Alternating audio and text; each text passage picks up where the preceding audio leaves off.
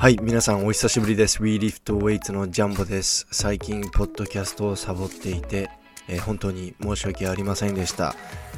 えーただですね、えーついこの間たくさん収録しましたので、えーまたポッドキャスト、えー定期的に更新する方向で進めていきたいと思います。で、まず、えー久々の投稿ですが、今回はなんとバーベルラジオのカナンさんに出演していただきました。で今回はですねパワーリフティング、まあ、いつもと違ってウェイトリフティングだけではなくパワーリフティングにも、えーたくさん触れていってで特に僕があまり詳しくない、えーパワーリフティングのそのドーピングの検査の事情とかをカナンさんに聞きながら、えー今回のポッドキャスト収録しました。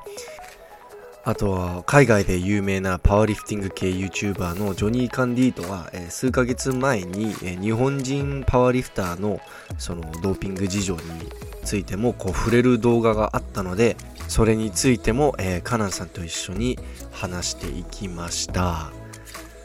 なので今回は珍しくウェイトリフティングというよりは、えパワーリフティングについてたくさん語るという、えエピソードになっております。はい。で、始める前に少し宣伝させていただきます。WeLiftWeights のテーピング、えー引き続き、えー WeLiftWeights オンラインストアにて販売中です。それ以外に T シャツや、えーニーサポーターもありますので、ぜひ WeLiftWeights オンラインストアにてチェックしてください。よろしくお願いします。はい、皆さんこんにちは、えー、WeLiftWeight のジャンボです。今日は、えースペシャルゲストとして、スペシャル。はい、バーベルラジオのカナン笠井さん、こんにちは笠井カナンさん、外国人になっちゃった。外国人カナンです。よろしくお願いします。た。よろしくお願いします。これで3回目ですかね。三回目、あ、三回目ですね。最初はにお互いのポッドまあキャストでやって、最初は僕がゲストとしてそうそうそうそうそうです。で今日はあのー隅田川隅田川テラスからお送りしているので、はいもしかしたら後ろでワンちゃんのワンちゃんとか子供の鳴き声とかあとカラスの鳴き声とかあ今ちょうど今来てますね あ聞こえるかもしれないです、で今日よろしくお願いします。お願いします。今日はですねちょっとこれちょっと前にジョニー・カンディートっていうパワーリフティングのあの、まあ、YouTuber もともと選手もやってて結構、一時期ね世界記録とかもね。の世界記録近いあの記録やってたし、まあ、今はもうレベルが上がりすぎて、うん、八十三キロ級でうんそうそうそう2018年の世界大会とか出てるんですそね。もそもアメリカでパワーリフティングの人気高めたのってもうその、うん結構ジョニー・カンディートが影響がでかくて、うん。相撲デッドリフトも最初に広めたのも彼って言われてるぐらいあ、だからそうなんですね。そうそうそうジョニー・カンディートが相撲デッドリフトやっててそもそも相撲デッドリフトの存在あんまり知られてなかったみたいなあでそうそうそうそっからあ、はい。なんかそう元祖パワーリフティング系 YouTuber といえばジョニー・カンディートでなんか腰やらかしてなんかちょっとしばらく。引退してでも最近？最近なんかまたコンテンツ作り始めてでこの間載せたやつが、まあ、結構ね炎上系のコンテンツをそれいつのやつでしたっけ？その僕が今日話したやつは2ヶ月ぐらい前に投稿したやつででもあれでその前もベンチプレスのルール変えるべきだとか、あ、そうですね。結構日本に関してちょっとバッシング多めのコンテンツじゃないですか。ゼロベンチもなんか石橋あかねさんの動画を流してこれはありあないんじゃないかみたいな。うんだからなんかゼロベンチ。そもそもパワーリフティングは、えー、とストレングスをあのテストするあの競い競い合う競技であって、はい。柔軟性となんかそんなそんなびっくり人間みたいなことをやりたいわけではないんだぞみたいな、うんだからベンチプレスでは階級ごとに、えー手幅のルールを設けるべきだとかそうね。の階全階級を通してあの手幅が全員一律っていうのはおかしい、うんだから長級の選手とか不利だし。そうですね。そう。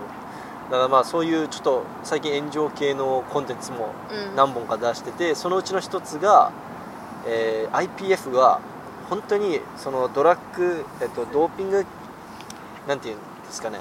ドーピングフリーのうんパワーリフティングをサポートする選手だったら IPF からは脱退するべきだみたいなうんうんそうですね。動画を作ってでその中でなんか日本人選手が2019年に検査1回しか行われてないみたいな発言をしていてなんですかね、うんなんか世界ベンチでもすごい優秀な国として日本があるのにそうそうトップレベルで何人も選手出してるのにになんか日本では2019年に一人だけ一件だけしか検査を行ってないのはどうそれはどうなんだみたいな感じで。それでなんか私も他のあのパワーリフ有有名なパワーリフティングの選手のポッドキャストがやったことがあるんですけどその人からもなんか直接聞かれてなんで2019年に1人しかなんかテスティングされてないのは本当ですかみたいな。で私も結構ホームページとか探ったんですけどなんか1人とかそういう数字が分からなくて、うん。だからその情報をそもそもどこで入手したのか僕ちょっと分かんなくて。でまあそれが本当だとしても多分あれかなその本当に限られたうんその試合とか例えば世界選手権でうん。1件しかされなかったとか、うん。だから本当は国内でもっと検査されてるんだけどその国際試合で1件しかされてなかったから、その情報がうん。その情報をカンディートが間違えてあのね。一番間違えちゃいけないと思うんですけどね。いやでもなんか結構日本もそれでなんだろうなフェアじゃない国としてなんかいろんなやっぱり国の人が見てるからその YouTube の動画をなんかあんまり日本にはあまりいい印象を残していかなかったのかなみたいな思うんですけど。まあ、そもそも日本人選手がドーピングすることってなかなかないと思うんですけども、まあでもその海外だとほらそこら中のやつらが薬使ってるから、彼らからするといやいや検査されないのをあのそのしない前提でうそその選手を信用するのはダメだみたいなん感じだからそう。そうですね。えウェイトとかだったら日本人で結構ドーピングとかって国際他の国と比べるとと結構出て良性。だからやっぱり一番検査ちゃんとされてるのはアメリカとかイギリスとかうんそういう国で、うそういうあのまあちょっと言い方あれですけれども貧しくない国は割とちゃんと検査されてる、で逆にあのまたウズベキスタンとか、まあ、元ソ連国とかは全然検査されてなかったり、うん。でなんか本当に国際試合であのたまに検査されるかもしれないぐらい、うん。だもう、まあ、ぶっちゃけアンフェア。うん。で日本の選手だと、まあ、日本の選手も正直国際試合に出てない選手だとそんなに検査されないです。よ、で例えば山本俊樹とかのレベルの選手で、あの1年間にも23回以上国際試合とかも出ていて、あの日本の試合で常に優勝するようなレベルうんの選手だったら年間例えば2020年は2000 2021年山本選手7回か8回ぐらい検査されたのかな。持田選手も8回って言ってて、はい。ほとんど尿検査だけど血液検査も3回ぐらいされて。そうそう。だから多分その頻度でやられてると。その本当に2ヶ月に1回とか3ヶ月に1回で国内でもその海外の試合行く時も検査されるし国内でも JADA に検査されちゃうあかーそうなんですね。らまあまあそのよっぽどいやわかんないよ。もしかしたはい。ら日本,、日本でその日本のドーピング科学が実はすごくてまあそういう陰謀があるのかもしれないけど、はいはいはいはい。まあ多分無理でしょうってドーピングは。えそれ引っかかった人とかってよく耳にするんですか？日本で。全然。全然。全く。ウェイトは全くないですね。あいやただですねあの国内試合だけ出てる選手だ。例えば国体の試合しか出ない選手とか、あのもしくはもう学生学生の時強かったけどもう学生の時だけ試合出てもその後引退しちゃったとかそういう選手、そのそういうのレベルの選手だったらあんまり検査されてないと思ーう正直。うんだから年に1回とか、はい。その試合出た時だけとかあそうあのそのジャダがつ常に居場所をジャダに常に居場所を報告して、はいはいはい。あの抜き打ち検査とかされるわけではない。あでもあの国際枠例えば今年男子と女子10人10人で国際枠はい発表されたんだけど、この選手たちはもうー全員あのそもそも IWF にはい、あのウェイト連盟うウェイト連盟からそのアダムスってあのオンラインのシステムがあるんだけど、そこに常に居場所を報告しなきゃいけないっていうのがあって、ん、はい。でそれをあのドーピング検査されなくてもその居場所報告を忘れて検査官が来たのにその場にいないってなったらあのもうそのそれが1回アウトになっちゃってペナルティーでそう。それがアウト3回までいっちゃうと、はい。もうドーピング陽性になっちゃうから。おおそうなんだ。厳しい厳しい、結構あの朝5時に来たりとか、うんそうそう。でおしっこするまでも水飲まなきゃいけないし。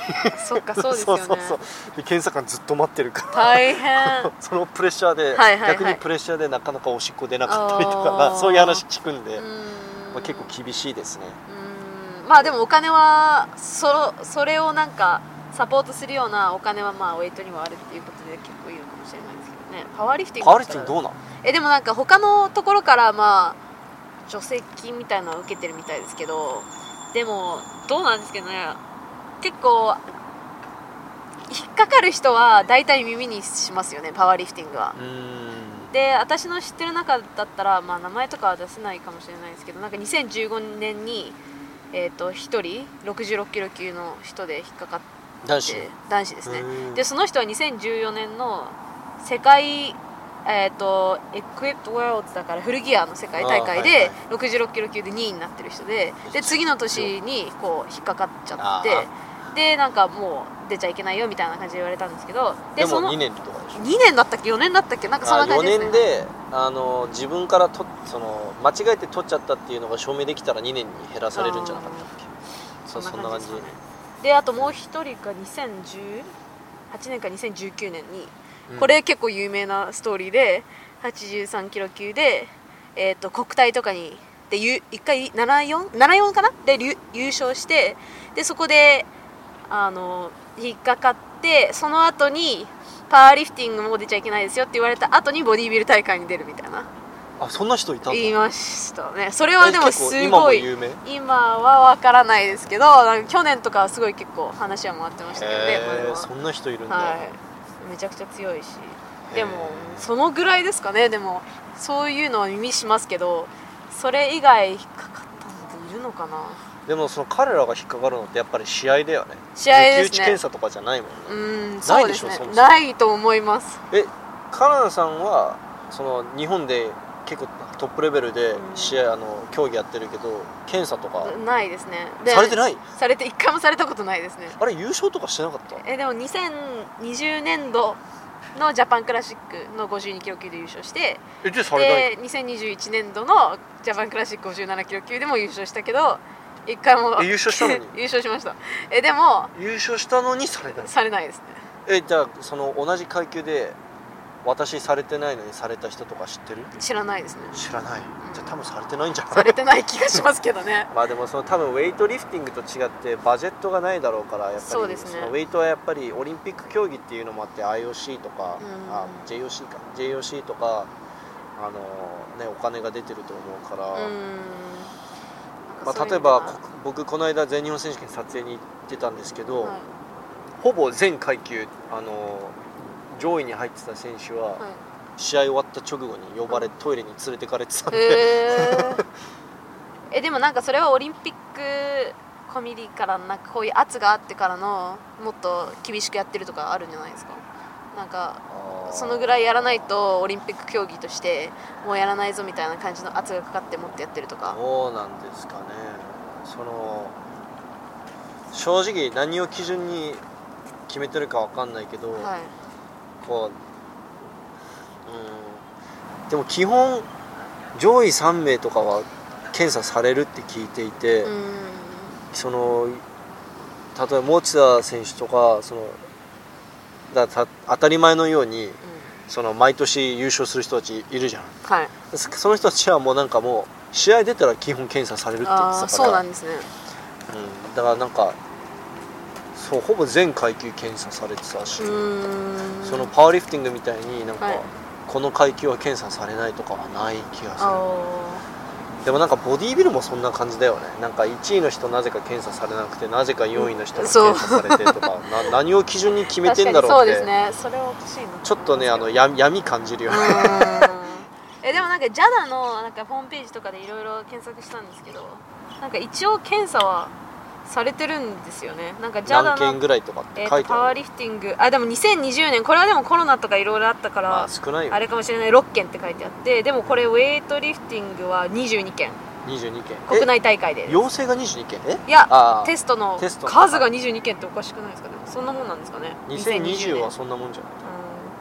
うん。でも2019年はパワーリフティング29件。あー。あ思ったより多いね。はい。でそうですねまあでもだからこのジョニー・キャンディーロのやつは1件っていうのはどこで拾ってきたのかっていうのもなんかだからそう世界直接聞いて。世界大会で1件だったのかな？何なんだろうね？ちょっと DM してみます。DM してみます。誰から聞いた情報なんだろうって思って。はえでもそのい、はい。パワーリフティングの選手にインタビューしてて私はこあの私はなんか年に何回受けましたとかそういう話ないっすか？あでもなんかタブーなんですかね。タブーなの？あんまりなんか触れてこないですね。なんかいつも聞かれます。こここの話とかしても大丈夫みたいな。あいいですけど私あんまり知らないですよみたいな感じは言ってるんですけどなんかあんまりドーピング自体のトピックは上がってこないですね。えでもやっぱりなん。かパワーリフティングってアメリカではこうドーピングなんかグレーな団体とドーピングしちゃダメみたいな団体があるんですよね。いやなんなら全然やってもいいよって団体と、うん。絶たおそらくやってないはずみたいな感じでしょ？どっちかそうですねというとそうですね。あれでしょあの名前が急に出てこない。USPA とかは USPA がやってる方だ。やってる方ですね。そうそう。だってあそこに出てる選手たち明らかにおかしいもん。そうですね。あと認めてる人も多いし、うん。なんならあのそのなんかねその見た目からもうおかしい選手とかたくさんいるじゃん。いますねいますね。であれでしょ IPF アフィリエイトがえー USAPL だ USAPL だったんですけど今はえっ、とパワーリフパワーリフティングアメリカっていう団体になって。PLA なんだでもなんねそれもなんかいろいろ去年バタバタしてたみたいですあけど。それでそのパワーリフティングアメリカが、はい USAPL があの IW あ IPL を、はい。IPF かを脱退したのもドーピング関連の問題でしょあそうでですね。なんかあの USAPL はあのたくさん検査をしたかったみたいなんですけどなんか JADA をあ WADA を通さないで。あの違う third party ってなんて言うんだろう。第第三者のはいあの会社を使ってもうちょっと安安い価格でドーピングをお願いしてたみたいででもそれはなんかそこに IPF, IPF が入ってなんか IPF のアフィリエイトだったらあのじゃあ WADA をちゃんと使ってあのテスティングしなきゃいけないですよって言ったんですよ、うん。それがなんかあんまり気に入らなかったみたいで USAPL はなんか完全に脱退してなんかでもさゆほとんどの強い選手 USPL 所属でしょ。USPL どうすんの、はい。どうなってんの？今。えでもなんか大会世界大会に出たい人とうん。うん出たまあそこはあんまり価値を置いてない人で結構分かれてだからもう本当になんか政治的にこうなんか真っ二つに分かれてるような感じみたいですね今は、だから例えばさ、は IPF 世界大会ってさう、あのオルヒ選手とかんはい、ジェシカ・ビュエトナーはい選手とはいはいはいかあとは誰だあの髪型めっちゃかっこいい人あの軽量級の 男子のなんだっけな。男子。あテイラー・アットウッド。あはいそうそうそう髪型がめちゃくちゃかっこいい人、はい。ああいう人がそのもしかしたら IPF 出ない出なくなる出なくなっってる人もいますいます。でしょ？結構います。それで結構もう、えーじゃあもう見たくないやってなっちゃうじゃん。あそうですね。だから USAPL もねなんか他の海外の選手とかこう呼んでで他の国で USAPL の団体を作ったりして今広めてってるんじゃないかみたいな。そうそう。だってその、はい。そっちの方がい。ドーピング検査ちゃんとやってるってなんったら、やってる、うん、俺はこっちの方がいいってなる選手ももちろんいるわけだし。そうですね。確かジョニー・カンディートも彼の動画で触れてたんだけどあれでしょあのそのひ WADA じゃない検査方法とはい WADA, WADA 基準の検査方法、うん。こう値段がね値段が相当なんか2倍以上かかるって、うん WADA の方が、うんだから多分そこでコストカットしたいから IPF は。そこでけけ、はい。でもあの USAPL はいやお金払ってでも、うん。この基準でテスティングするべきだそうですね。アンチドーピングのなんか団体として歌いたいので。でも IPF はこの基準じゃないとルール違反だからもしこのこのルールフォローできないんだったら脱退してください的な。でそれどう思います？正直。でもどうなんだろう。えでもこれもジョニー・カンディートの動画によると、はい。あれでしょ？あのアメリカで行われてるあのドーピング検査のうち、えーっとなんか7割が WADA の基準じゃない方なんでしょ？うんそうなんですよね。で実際にそっちの方が検査数も多いから捕まえてる人は多いんでしょ？多いですね。だから今はなんか IPF はなんかドーピングをドーピングするような人たちが出る団体みたいな感じでアメリカ人から認識されちゃってますよね。USAPL はアンチドアンチドーピングですみたいな。えー、でもどうなんでしょうね。でも IPF 内でも怪しい選手たくさんいるけど、ね、あーいると思グレーな選手かなりあや怪しまれてる選手かなり多いでしうょ、ーんえーでも日本人の選手ってそう思ってるのかなって最近思うんですよ、ね、日本人選手はあの疑わなさすぎだと思う。疑わない疑ってないと思います。だそんなトピック出てこない多分ですし。日本での IPF 所属のリフターは、はい。クリーンな人がほとんどだと思います、うん。もうほぼ全員、うんうんうんでも世界的に見たらそんなことないし、うん。だってウェイトもそうじゃん。ウェイトも多分国内でやってる国際試合出るレベルの選手たちは全員はいクリーンだと思うけど、はい。でもだからといってウェイトをねあいあいそのウェイトでそのウェイトは団体とかないじゃんオリンピックスポーツだから全部 IWF ウェイト連盟の下で試合はいはい。が開催されてるわけだから別になんかドーピング OK のウェイト試合とかないじゃん、はいはいはいはいはい。そうなんですよね。そうそう。だからそうすでもそれでもドーピングやってる国めっちゃ多いしドーピングするために賄賂もお金払ってる国も大量にあるし、うーん。ね国内検査全くやってないだろうっていう国も多いし例えばうん。あのウズベキスタンとか国内検査やるわけがないじゃん、あそうなんです、うん。あそそうです。うお金経済的にですか、ん経済的にもそうだしなんかそのもともとそのドーピングやるカルチャーが強すぎてだって毎週世界記録以上の数字触ってる選手なんか2人ぐらいいるし おかしいでしょみたいな、はいはいはい。いやでもなんか日本人から見てもなんかこんなに世界記録とかガンガンガンガン更新されてるのにな誰もなんかうん言われてみると疑わないなみたいな。パワーリフティングの場合ウェイトリフティングと違って歴史がまだ浅いからそうですね。うん。まだその若なんかんちょっ10 20年前とかはもうなんかちょっと強い人がパワーリフティング10年ぐらい56年ぐらいトレーニング頑張ったらうん。世界大会行けるような、うん、うん、そうですね。なんかそんな感じだったけど、うん。今全然じゃん、うんそうですね。恐ろしいだってジョニー・カンディーとももう当時世界記録取るかもしれないって言われてたのに 今足元にも及ばないじゃん。全国大会出れるか出れないかぐらいのそうそうそうはい。そう、なんかなんだっけ IPF の基準なんて言うんでしたっけ？しあのウェイトだとシンクレアがあったんだけど IPF なんなんパワーリフティングだとなんだっけ？あでも前ウィルクス使こったけど。こウィルクスか。あと IPF ポイントとか。あ今 IPF ポイントはでも俺聞いたけどあれデタラメだよ。あれデタラメでしょ。あんな使っちゃダメだよ。いやでもウィルクスはなんかはい。昔500超えたらすごいって言われてたんだっけ、そうですね。でも今なんかもう全員500超えてる。そうですね。すごいもうレベルはねすごい上がってってなんか女子も女子もなんかバンバンバンバンみんな500超はいはいえるし昔400超えただけでもわあすすごいって感じだですよねっただか今なんか今47キロ級の軽量級の女子。うんうん。でもなんか今まで世界大会で優勝するのはもう400下？400キロ下、うん。だったんですけどなんか最近21歳のフランス人の女の子出てきて今あー430とか知ってる知ってる知ってる見た見た。430とかスクワット52キロ級の世界記録と同じぐらいやっしたかりとか。もトレーニング歴めっちゃ浅いんだ。あそうそうですそうですそうです。でもなんかそういう人をまあ私もそうなんですかね。うーん誰も疑わないですよねでも。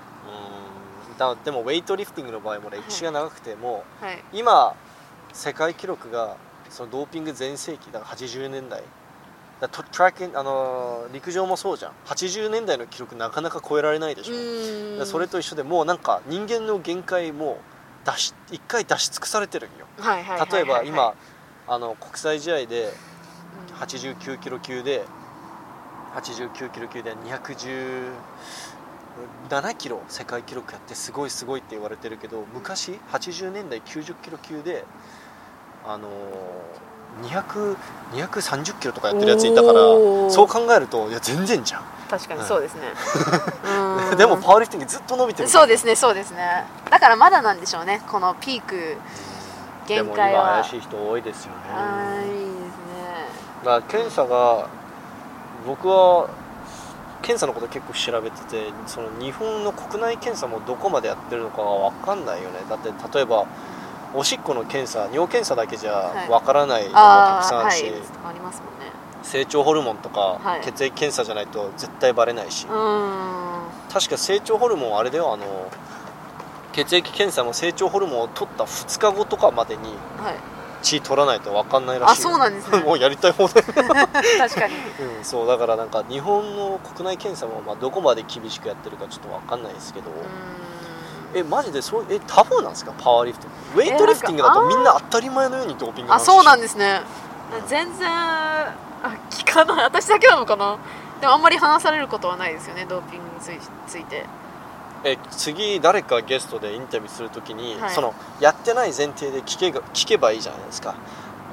うん。あー検査どれくらいされてるんですか？とか。あはいはいはいはいはい。いやしてみます。でもなんか聞く人によって全然えでもみんな答えてくれると思いますけどね。でも児玉さんとか今回の世界大会であの検査されてツイッターとかに書いてましたよね。何回とかって書いてた何回っていうかもう数えきれないぐらい国際大会で検査されてるんだけどなみたいな。へでも国内大会でもねされてる人はいますけどね。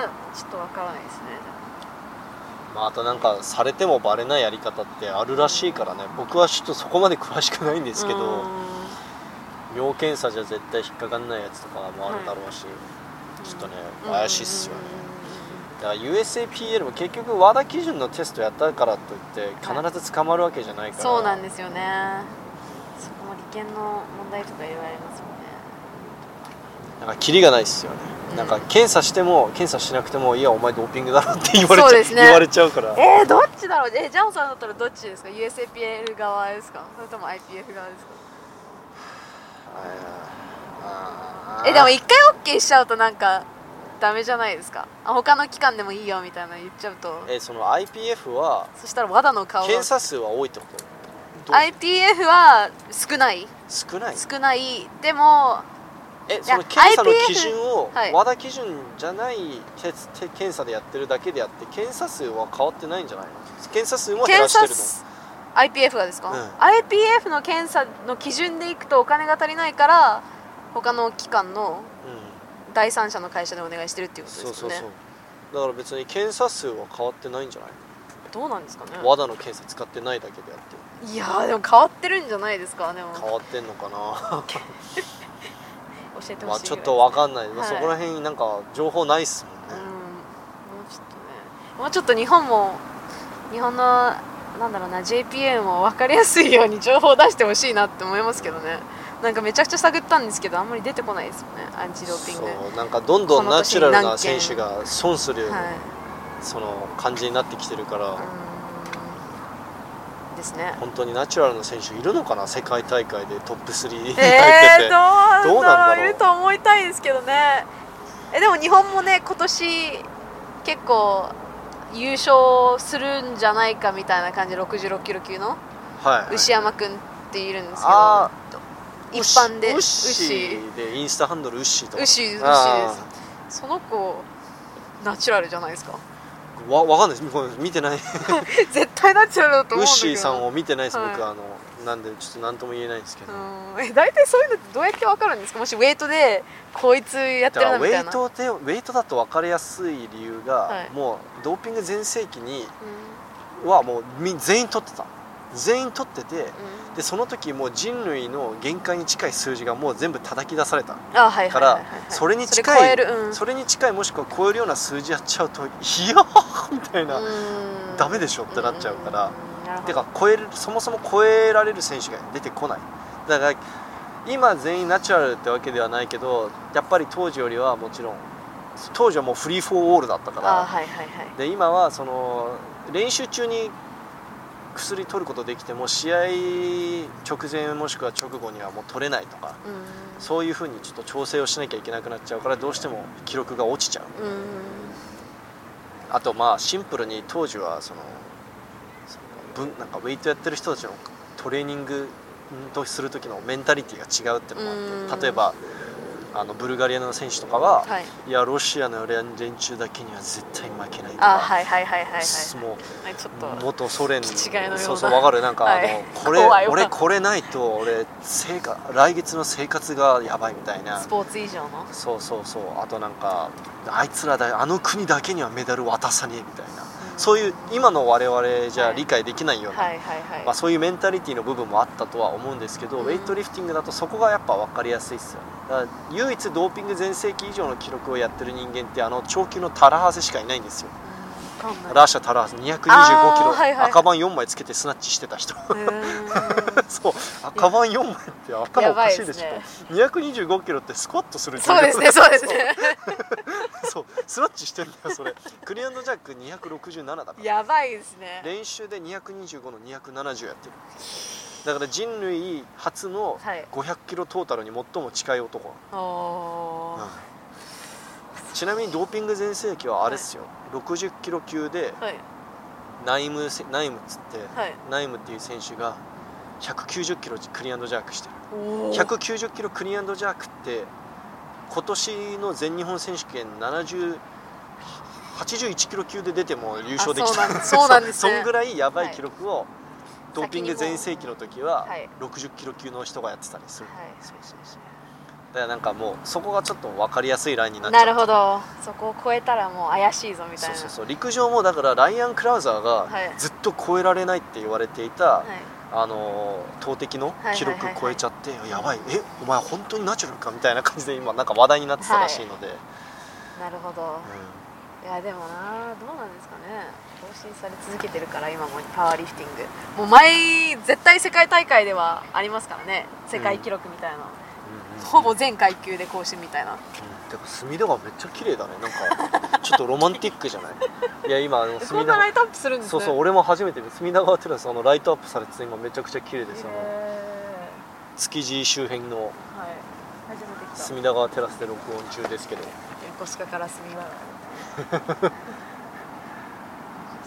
やーえじゃあその日本人選手たちはその IPF からの USAPL の脱退のことどう思ってるんですか？えでも知らない人が結構多いんじゃないですか？あーやっぱりじあそうはいそもそも英語わかんないから事情を知らないのか？だからえどうしたの？なんで選手出ないの？みたいな。去年なんてちょうど世界大会の数週間前に USAPL 脱退だったんで。うーん。だからなんかアメリカの代表の選手がもうなんか誰もいないみたいな記録も結構落ちたでしょそうですね。でもなんか本当に出場したかった人は USBI US バージンアイランドっていうところの選手になって IPF 団体へー。のでそこから代表として出るみたいな。だから今年も結構いますよ。USBI で出る人っていうのは。ああーだからか。お見た見た、いはいなんか何ここどこここってそうですそうです。思った思った。USBI だから違う国なのになんかアメリカ人がアメリカだからまだ代表として出ていいよみたいな ちょっとあのルールの穴をついたような。そうですねそうですね。だから今はなんかアメリカの選手は3つなんか選択肢があって USBI の代表としていくか IPF パワーリフティングアメリカの IPF の団体でいくかもう全く脱退した USAPL の大会出るかみたいな。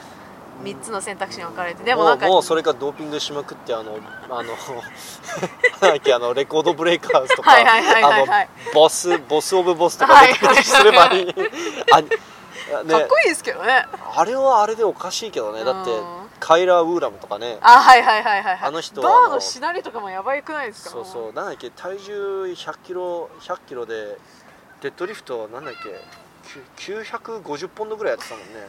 やばいですよねだから 1000, 1000ポンドやるって言われてるもんね。うん多分その体重100キロ以下で、うんすごいですよね、まあ今あの胸筋胸筋がなんか爆発して今あんまりトレーニングできてないらしいあそうなんですね。そうそうそう。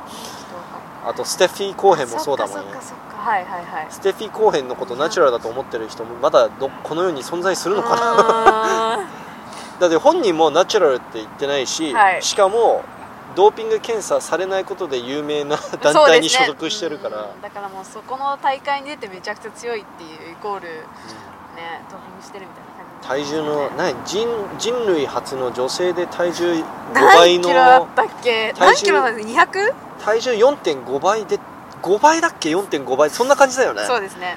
やばいよね。まあでもいやわかんないな。えだからその日本人選手はその IPF は100%クリーンだから俺はここにここに所属してる選手としてナチュラル選手としてナチュラルの選手として 俺はここではい。IPF で戦っていくんだっていう選手多いじゃんえでもでも IPF しかないから日本は。あだから難しいですなんか他のところで出れない。なのでなんか違う団体とか誰か作ってくれたらまた話変わるかもしでれないもなんかゴールドジムの名前がちょっと今出てこないんですけどゴールドジム開催のイベントとか。マッスルゲート。マッスルゲートだ。マッスルゲートでも IPF かかってないですかね。かかってない。だからもうマッスルゲート出てる選手たちはもうドーピングとか関係ないじゃん。検査されるわけでもないし。ああーそうなんだ。だからマッスルゲートでうん。実績出してはいもしくはなんかこの間あったようなゴール B の主催のパワーリフティングイベンはい。トああいうのが増えてきてもしかしたら団体になったり。するのかなジャパニーズジャパニーズパワーとかなんかそんな感じで。だからそのボディービルでもそういうのあるじゃん。あのー JBBF がなんかめっちゃナチュラルだったら JBBF でうん。なんか薬使いたいならなんか NPC でしたっけ？うんでもまあそこもなんかタブーらしいですけど、はそうですね。い、えもうそこら辺もう全然ついていけてないです私。はい。はい、だからなんかそんな感じでパワーリフティングも同じようなことが起きるんじゃないんですかね。うん。ウェイトは難しいと思う。やっぱりオリンピックスポーツだからそんなドーピングを公認するようなうん。団体は絶対はい。認められないと思うんですけど。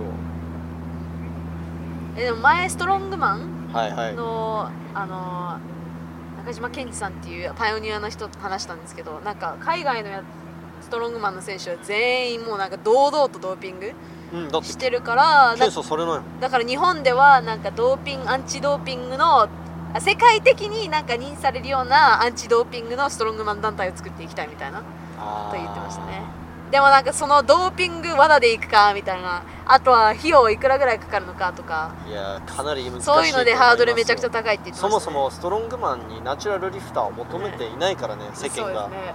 そうなんかシンプルにもうはい。あれこそじゃあれこそもうびっくり人間賞じゃん。うん。もうなんか薬取ってでももう体重も2 0 0キロだろうがもう百何十キロだろうが構わないから、はい。もうなんかすごいことやってくれって感じだから、うん。健康とか全然気にしないし。そうですね。だからやっぱりストロングマンのスターだった、えーエディ・ホールとか、はいはいはい、はい、ソウ選手も。ブライアン・ショー。そうブライアンとあとあのあとあのハーフソウル・ビオルンああはいはいはいはいはいはい。ゲームオブスローンズ出てたんだけ。ど あの人たちみんなねもうなんかやめ引退して、はいなんかそのちゃんと健康を気にするようになって 体かっこよくなっちゃってですようんムッキムキになって、もうこれ以上続けられないってなって、はいはい。そうそうそう。いや不健康ですよね。絶対不健康。長級あれで一番不健康だと思いますよ百何十キロなんだそうそう4いやエディ・ホールだって4 400ポンドあったよね。いや400ポンドってデッドリフトする数字だよ。そうですね。182キロとかでしょ。タラハゼより重いから、いやでも今後どうなっていくんですかねそういう団体ドーピングそう。いやでも楽しみですね。えカナンさんはどう思いますか？何がドーピングがこうどんどん徐々にこうちょっと許されつつあるこの世の中にえでも難しくないですか？だって検査しても検査してもあまわり意味がなからない。いうん意味がないし。でもどうだあんまり。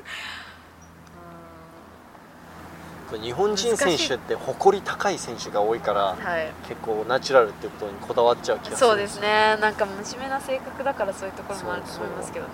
まあ、あと結構あと周り薬社会的なダメっていう文化じゃん、あそうですそうそうですね。アメリカって割とこう、はい。薬に対してオープンな文化っていうか。国によってはさそこら辺のはい。薬局行ってさ買えるらしいからステロイドとか。あの処方箋も何もいらないし。はい。処方箋あってもダメな国とかあるのに。だからそもそも処方しちゃダメみたいなはい。国もあるのいやでもなんかナチュラルの方がいいとは思いますけど現実的に多分無理なんじゃないですかね今後。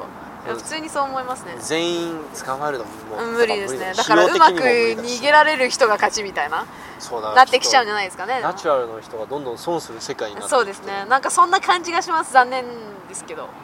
そんな感じがしますね。はい。えじゃあ、はい。カナンさんは？かかカナンさんも今後は使っていくっていうこと。で使っていくって言ったらアウトじゃないですか。冗談です冗談です。カナンさんはあのナチュラルで頑張ってください。わかりました頑張ります。いやでも私多分世界レベルでこう戦っていくのにあと何年かかるのかって感じですけどね。いやでも今カナンさんが使ったらいやわかんないよ。中に200キロデッドリフトするかも。よあれ今カナンさんの、はいえごめん階級が階け？級57に上げました。57ではい。例えば優勝候補になりたかったらどれぐらいやらなきゃいけないの？ベンチとデッドとスクワットあーでもスクワットは170は絶対やってなきゃいけないですね。170、まあ、ベンチが100付近？うんうん。でもデッドリフトが220とか。マジで？デッドリフト今そんななの、はい。上がります。上がらなきゃ上げなきゃいけないあでもノムちゃんもそんぐらいやってるよね。あそうですね。63ジュニア。でも誰かえノムさん強強いですよ。だからすごい期待の選手ですよのんちゃん。屋台船盛り上がってますね。今目誰の前屋台船。いやなんかカラオケパーティーみたいなのやってますようーん。乗ったことないんですよね私。高いですよ。後ろにシェフいますよねあれ。そうそうそう、えー、いいなー。あでもめっちゃ酔うよ、あー確かに。え超顔音入ってるからカラオケで盛り上がってる人たちの声。いいな。えでもえで今カナンさん記録は？記録は135スクワット。でも上げたばっかりなんでこれからちょっと伸びると思いますけど。85ベンチ。お。うでえでも140デッドリフトですね。デッドリフトデッドリフト140あじゃあ結構スクワット強いタイプのリフターなんだ。まああとはベンチですかね。ベンチどっちかって言ったらへえまあ日本人なんでベンチ強くなきゃいけないですけどね。それ そうなの？えでも私世界大会出るときになんかアナウンスで言われてました。あ日本人はベンチプレス強いからねみたいな感じでアナウンスされてました。そういうななんか面白いねそのなんか韓国人は算数が得意だからみたそいう なそんな感じなんだね。パワーリフティングバージョンはいそうそう。確かにそうですね。いやなんかあのせせあの算数とか計算系のなんか世界選手権とかあるじゃはい。んああいう大会行くとインド人と韓国人と中国人しかいないから。トップとはね。大体どそそこのあそこの3カ国が優勝するから。えでも今はなんか算数得意イコールなんか差別用語になりますけど実際そうですよね、なんかアジア人、まあ、僕はそういうのは、まあ、僕が韓国人だからこういうの言っても OK なんだろうけど、はい。うん、まあまあ そうでしょう。そうでしょういやでもね韓国人もねインド人に負けた年はねすんごいみんな悔しがってたよ。ああそうなんですね。つってなんかインインドの人ははい。そこら辺のなんかあんまり教養をちゃんと受けてない人でも、はい。その掛け算はいはいはい。普通九九段までみんな覚えるじゃん、はい。インドだと 19×19 まで覚えるのが当たり前らしくて。はい。でそれでなんか一時期韓国人の親全員が自分の子供に 19×19 段まで覚えさせようとして俺もそれの被害に遭ったからね。お母さんが「お前これを今日からこれ覚える」なんかクソでかい表を渡されて。はいはいはい。えすか？なんすかこれ」って言われて「いやいや絶対やんない」っつって。そういうところにプライドがあるんですね。絶対やらないと思ってこれ絶対人生の役に立たない。えー、わかんないですよ。いやいやいやいや。計算機があるでしょ？そっかそうですね今は。そう。そういや九九段は確かに覚えておいた方がいいかもしれないけど、はいもうそんなね あ急に 19×10 17×16 はって言われてそんな場面ある？人生でないでしょ。ないですね。うん。携帯出しますね。何の話ですか。だすごい脱線しちゃった。でもあのそんな感じではい。ベンチは、まあ、日本人。確かにあの男男子もそうっすもんね。ね。ベンチ結構強い人多いから、ん。なんかそのスクワットとデッドに比べて一番こうテクニックが関わってくる試技だから日本人選手が輝くのかな。あそうかもしれないですね。なんか職人技みたいな感じだもんね、うん。なんかもう考え方がもう全然違うと思います。なんか海外だったらもうただただ沈めるみたいな感じですけどもう日本人選手も組み方から全部違いますもん。そう。なんかちょっとそベンチプレスのことにに関することになるとさはい。パワーリフティング選手ってなんかウェイトリフターみたいな考え方するよね。ここの姿勢はここでこうやってあのこの肩甲骨の組み方がこうでこうでなんか腹圧はこうで。なんかあのプレ動作はこんな感じはいはいはいはいはいはい。でも多分海外の選手はどちらかというとなんか普通に筋肉力はい。い力でやパワーで上げるみたいな。なんか日本もベゼゼロベンチとかで有名になってますけど全然ゼロベンチじゃなくてもめちゃくちゃ強い選手めちゃくちゃいますからね今回の世界ベンチとかでも金メダル取ってる選手何人いたのみたいな感じですからね、でまあでもカナンさんが薬取ったらもうやめてくださいちょ160っと。の100のね200は余裕でしょ ここの音声だけカットされてこう載せられちゃう。いや冗談です冗談です。そうですね、まあでもデッドがねちょっと伸びないんで今はグッドモーニングにかけてます。あそうなの。はいまあでも本当にデッドリフトとかススクワットは特に本当に骨格に影響されやすい競技なんでまあしょうがないんじゃないですかね。だってデッドリフトクソ強い選手たち見るとみんな飲むちゃんみたいに腕腕がそうですね。なんか腕膝らへんまで降りてきてるよね。うんはい。でしょ？あれはもう僕からするともうインチキですよ。いや無理ですよ。まあでも、うん、できる範囲の中で頑張ってうんうんうん。えーでも正正直ちょっとカナンさんがこう国内の試合で優勝までしているのに検査されてないっていう話はちょっと今日聞いてびっくりしました、うん、でもなんか飛び抜けてないっていうところもあるのかもしれないですね。じゃあ例えばそのうん。国内の試合でこの選手その検査官に連れてかれるのを見たとか見たことはないです。ないの？ないないです。ないです。ね。えジャパンクラシックではないですね。どうなんですかね。えそうなの？なんかインスタとかツイッターとかではたまにうんうんうん。なんかこうあ連れて行かれちゃったみたいなのはうん。あみんなあ見のジャジャダのあのなんだっけあれ 写真撮るもんね。封筒みたいな。うーんそういうのは見ますけどジャパンクラシックとかで連れて行かれてるのは一回も見たことないです、ね、マジか。私が見たことないだけなのか本当になんか検査されてないのか、いやだから日本全日本選ウェイトの全日本選手権のもう分かりやすかったもん。あそうなんですね。なんかもうずっと検査官がここ立ちもうずっと待っててあでその検査官の隣通ろうとすると「あちょっといいですか?」みたいーはい。な「あのあドーピングです」みたいな。なはい。こちらに来てください」っつってうん。連れてかれて。なんか世界大会とかだったら全然よく見ますね。ね。ジュニアでも全然ありましたね。もうあの表彰台降りて連れてかれる。降りた瞬間も連れて行かれるうんのはいはい。ね。いやでも検査されるぐらいこう目つけられるような選手になりたいですねなんかアメリカは本当に厳しくてなんかインスタになんか自己ベストを載せた次の日にやってきたとかなんかそういう話も聞くから。えなんかでも JPA の理事会のノートみたいの見てたんですけど、うん。なんかツイッターであのドーピング疑われるようなことを投稿したからなんかチェックしましたみたいなそういうのも書かれてました。だからちゃんとツイッターとかも、ね。SNS とかも見てるみたいですね、いやでもねそういうの大事だと思う。うん、いいですね。いやードーピングね。だ日本ってそのカナンさんどこまで知ってるかわかんないと思う。わかんないけど日本って実は薬めっちゃ手に入れやすいらしくて。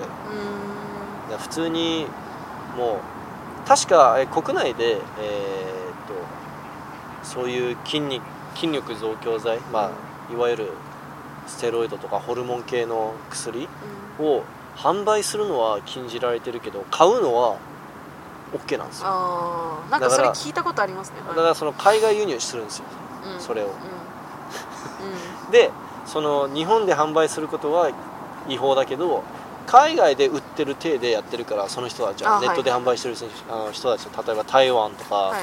まあ、わかんないけどインディアインドとか、そそういうところから輸入しうん輸入してそこから売ってるんで日本で売ってるわけではありませんよみたいな、はいちょっとグレーゾーン、はいはい。でそうやってやってる人とかあと普通に新宿になんかホルモンクリニックあるらしいしね、なんか某 YouTuber そこのクリニック通ってましたよとかなんかこうたまに2チャンネルで見るまあ、あそうなんですね。本当かどうかわかんないですけど、はいはいはい。手に入れやすいんですね。闇ですよ闇あちなみに WeLiftWeights ウェイトリフティングポッドキャストはあのドーピングの使用を推奨しているわけでは決してございません のでバーベルラジオ。はい、バーベルラジオと WeLiftWeights ウェイトリフティングポッドキャストはあの薬を使えって言ってるわけではない。ですただあのこういう情報をはい。あの皆さんにこう本当に何も知らない人が多すぎてね、こうちゃんと共有した方がいいかなと思ってみんな盲目にいや、はい。あの選手たち全員クリーンなんだぜみたいな、うん。思ってるのも、まあ、ちょっと良くないなと思って。そうですね。そうですね。はい、あでもあの薬はダメです絶対。はい。はい。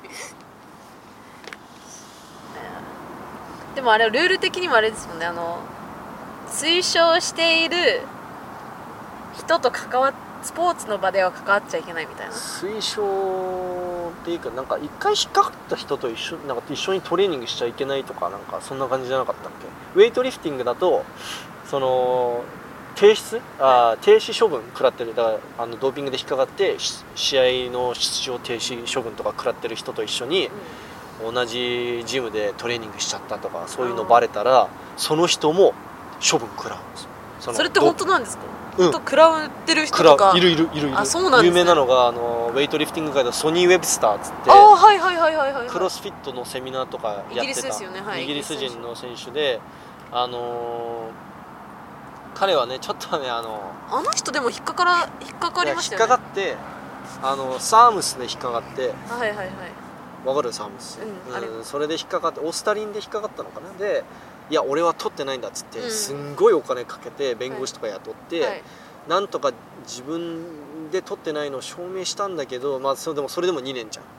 その4年が2年に減ったんだけどでもその間に2年間我慢できなくても普通にセミナーとかやったりやっちゃってでそのセミナーにさクロスフィッターとかあの一般トレーニーだけじゃなくてガチのウェイトの試合とか出てる選手とかも参加するわけだから、そこでいやお前その出場停止処分あ処分あの処分中にはこういうことやっちゃダメって言ったのに守らなかったからその処分の期間がさらに伸びちゃって今8年？8年か。いやもっと伸びて8年処分になった後もまたしまたそのルール破って今はい。十何年に伸びてると思うんだけど、へーかえでその周りの人たちも影響されるそうそうそう。周りの人たちもそれでなんか何ヶ月か処分食らったりとか。えー、そうなんだ。そうそうそうそう。で実際にそれはありますよただソニー・ウェブスターが例えばこれをあまりそのイギリスとかアメリカでやろうとするから問題になったわけであって例えば彼がじゃあウズベキスタンとか、えーカザフスタンとかトルクメニスタンとかで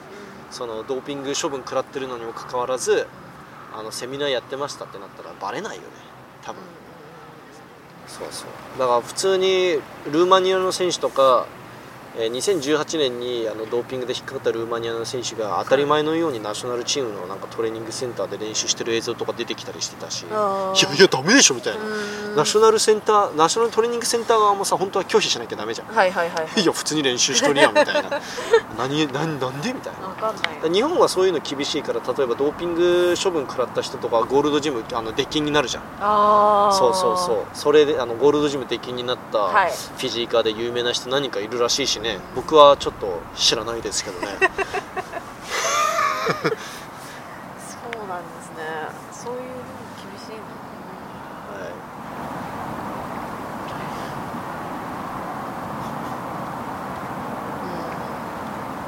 うん。気をつけないと。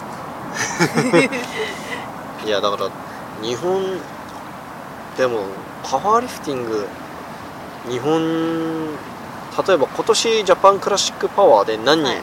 けんなんか何件検査されたとかもう出てますよえなんかかかったお金とか出てるんですけど何件っていうのはわそのお金が全部ドーピング検査に使われてるかどうかも怪しいもんね。そう。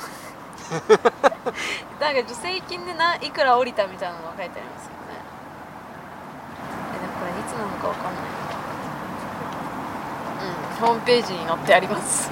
あドーピング検査でこれ何年度だろう？ちょっとわかんないな。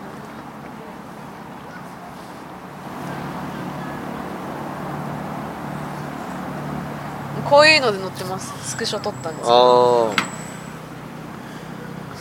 へえでも防止啓発活動推進防止講習会120万円。ドーピング検査1000万円。1000万円？1000万円で足りる？だって WADA 基準の検査1個でカンディートによるとね400ドル以上かかるって言ってたもんね。4だ4万円でしょ？はい。1000万。わ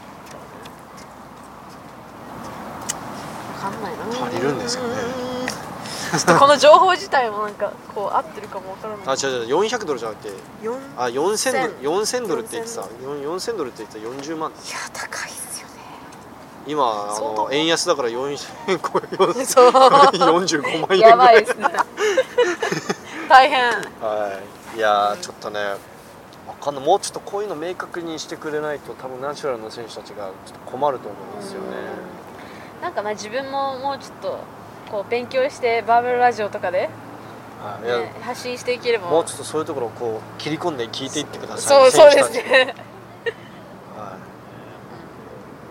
い。なんかウェイトは国際試合出てる選手たちはもうなんか検査されるのが当たり前すぎてはい。もう何聞いても普通に教えてくれるんですよ。なんかこの間なんかもう朝からドーピング検査官が来てさみたいな感じでか試合この試合で検査されたこの試合ではなぜか検査されなかったとか、はいはいはいはい。逆になんか俺この試合で結果めっちゃ悪かったのに俺うん。検査されて1位の人がなぜか検査されなかったとか。ああなるほどなるほどなるほちょっとえ怪しいぞみたいな、どはいはいはいはい。はい。そうですね。なんかそういうトピックも面白いかもしれないですね。闇っすよ闇。闇闇。や闇の話って盛り上がるんで。そうですね。はい、じゃあちょっとかなり伸びてしまったので、はい。これぐらいにしますかね今回は、そうですね。えー、かなさん最後にちょっと宣伝とかありますか？バーベルラジオの。バーベバーベルラジオをちょっとやめてたんですけどまた復活しました。やめてたんですか？